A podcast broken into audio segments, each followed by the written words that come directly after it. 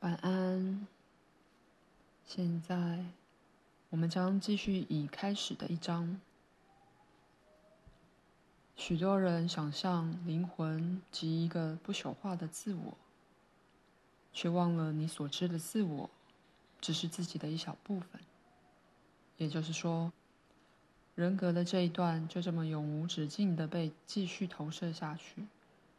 由于你们很少了解到你们实相的幅度。所以，你们的观念必然是很狭窄的。在思考不朽时，人类似乎希望发展出更长远的自我，但他又反对这种发展可能涉及改变的观念。经由他的宗教，他说他的确是有灵魂的，却问都没问灵魂是什么。再次的，他似乎常常把它当作是他拥有的一样物件。即使是如你所知的人格，也是不断在变的，并且不常是按照你所预期的方式。事实上，多半是以不可预料的方式。你坚持把你的注意力聚焦于你自己行为里点点滴滴的相似点，而在上面建立起一个理论，说自己换构出来一个模式而遵循它。其实那是你置换在它上面的模式，而这经过置换的模式阻止你看到真实的自己，因此，你也把这扭曲的看法投射到你对灵魂实相的观念上。因此，你以对你必朽的自己本质所持的错误观念来想你的灵魂。你要明白，即使是必朽的自己，都比你所知觉的要神奇和奇妙得多，并拥有比你所归给他多得多的能力。即使只就必朽的自己而言，你也尚未了解感知的真正本质，所以你几乎不可能了解灵魂的感知，因为灵魂首要的就是感知与创造。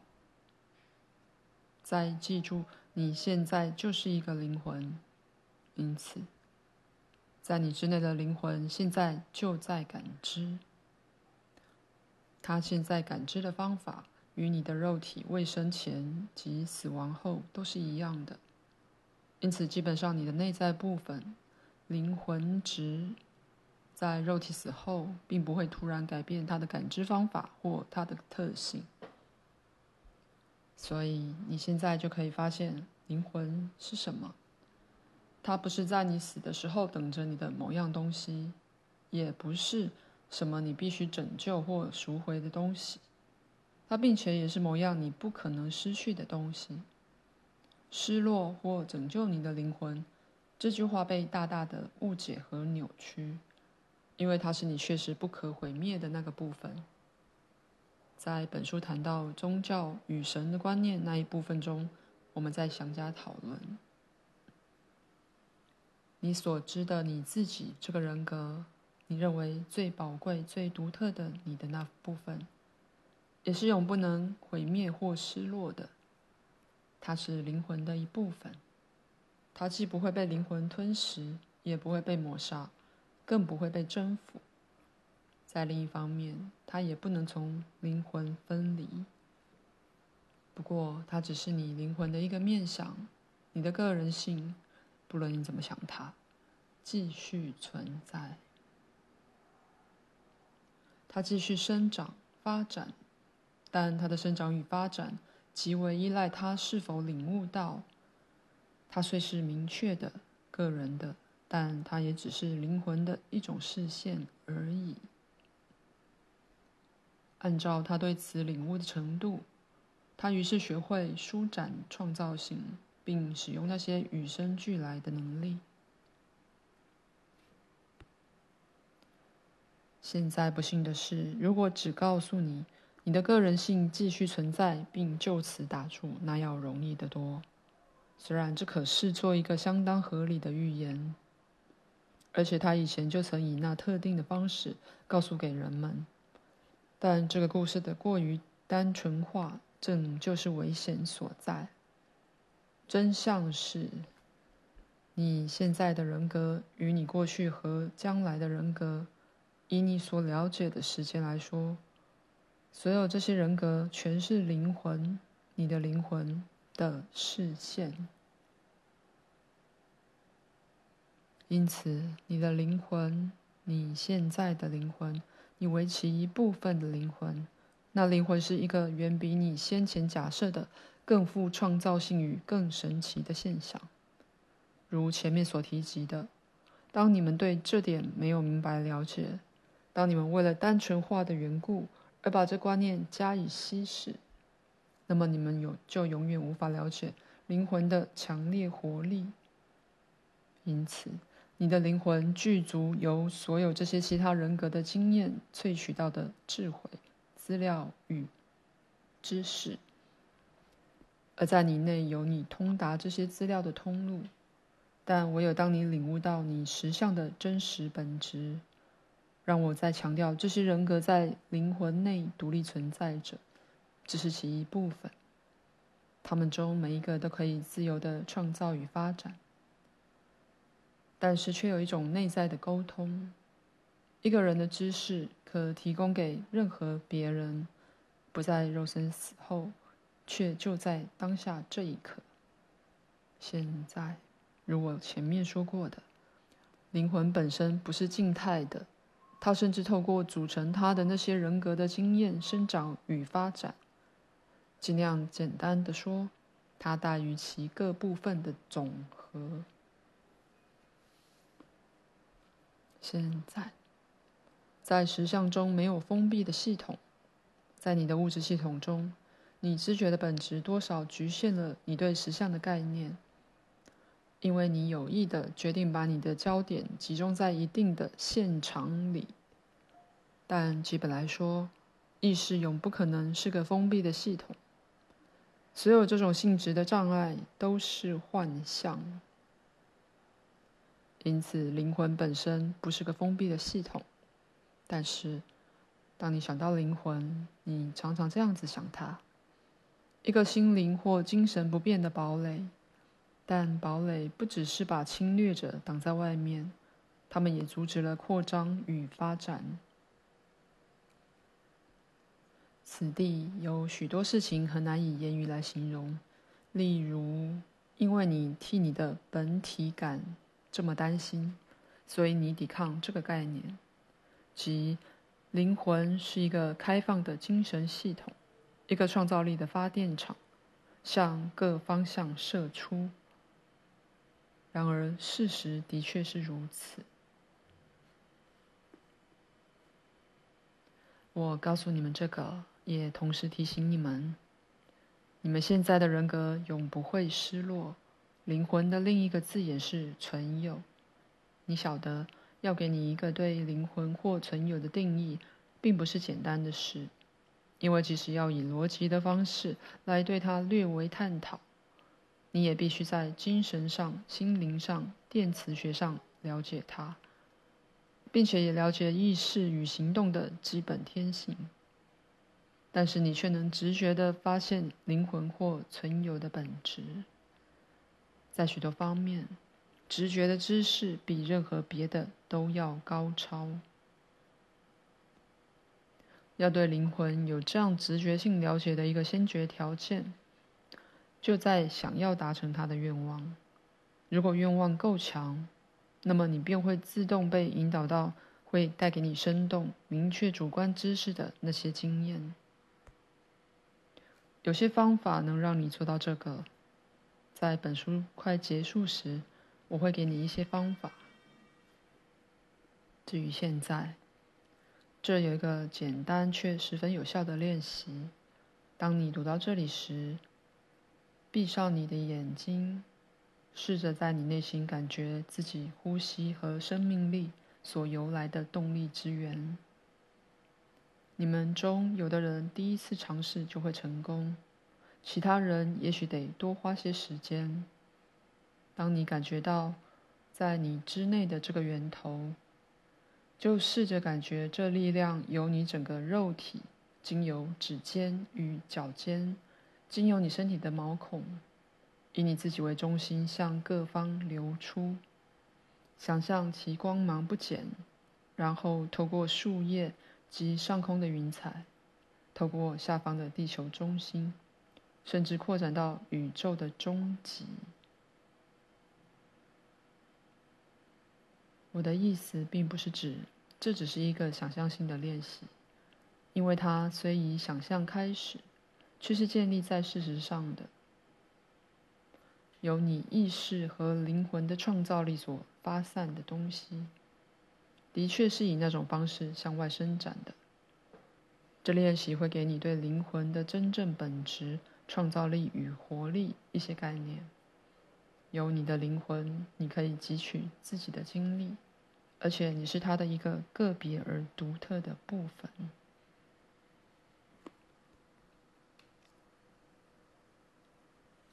这个讨论并无意成为一种玄秘的表演，而对你的日常生活没有实质的意义。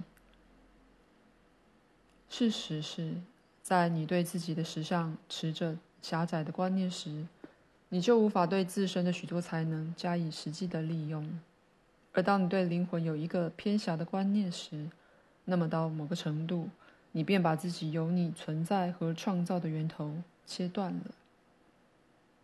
且说，不论你知道与否，这些能力都是在运作的，但通常它们并不是你在有意识的合作下运作，而是虽然你不知，他们仍在运作。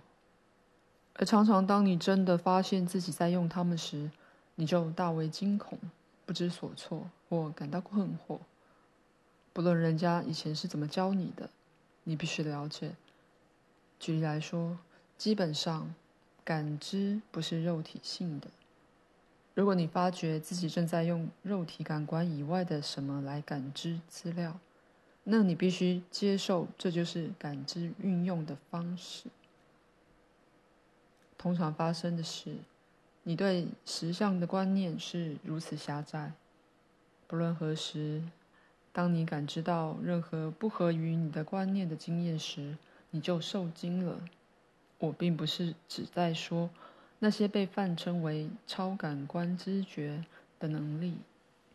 这些经验对你而言好像超乎寻常，只因你久已否认。任何非经由肉体感官而来的感知之存在，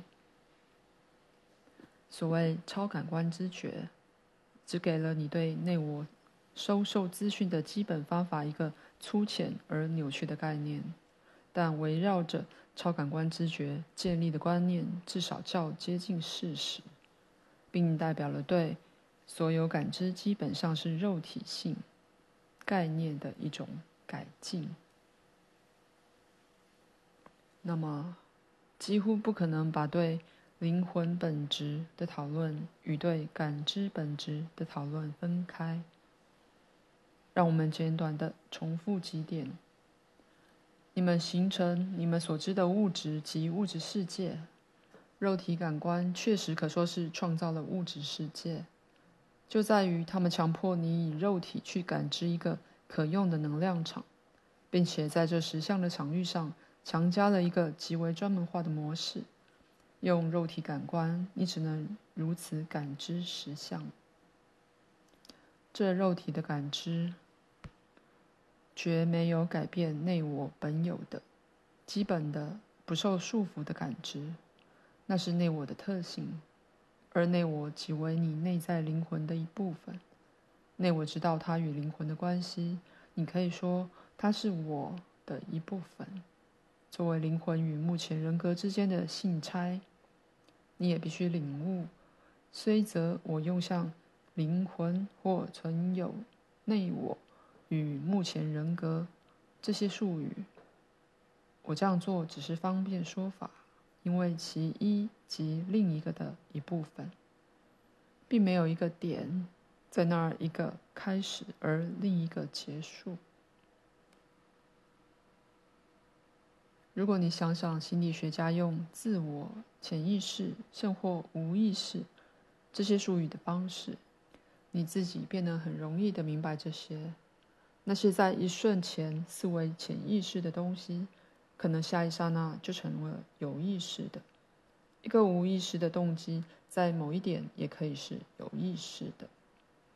即使在这些用语中，你的经验也应告诉你，文字本身造成了在你自己经验中并不存在的分界。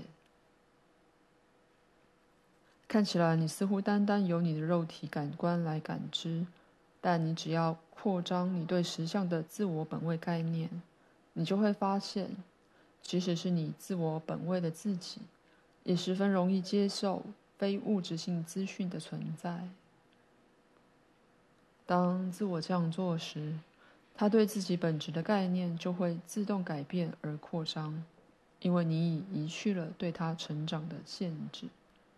现在，任何感知的活动改变了感知者，因此，灵魂被当作一个感知者也必须改变。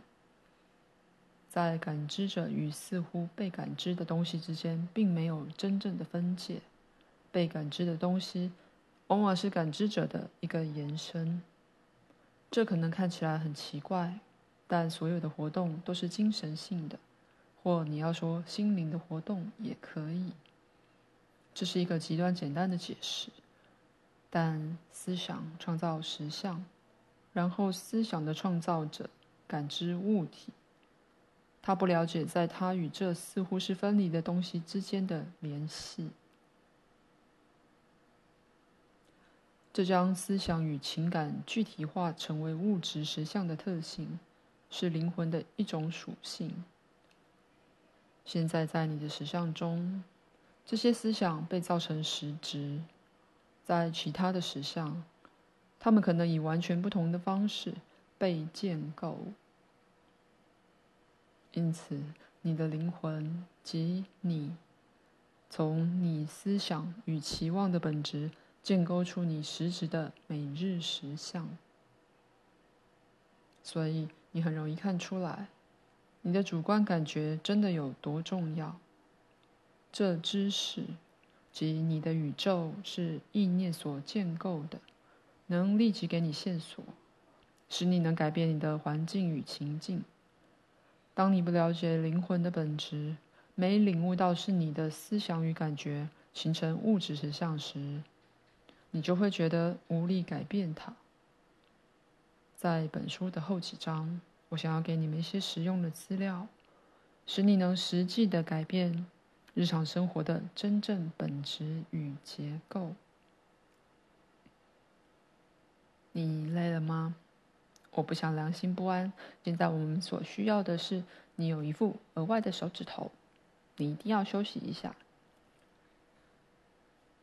我可以通宵口述一个晚上，然后你就可以省掉三堂课。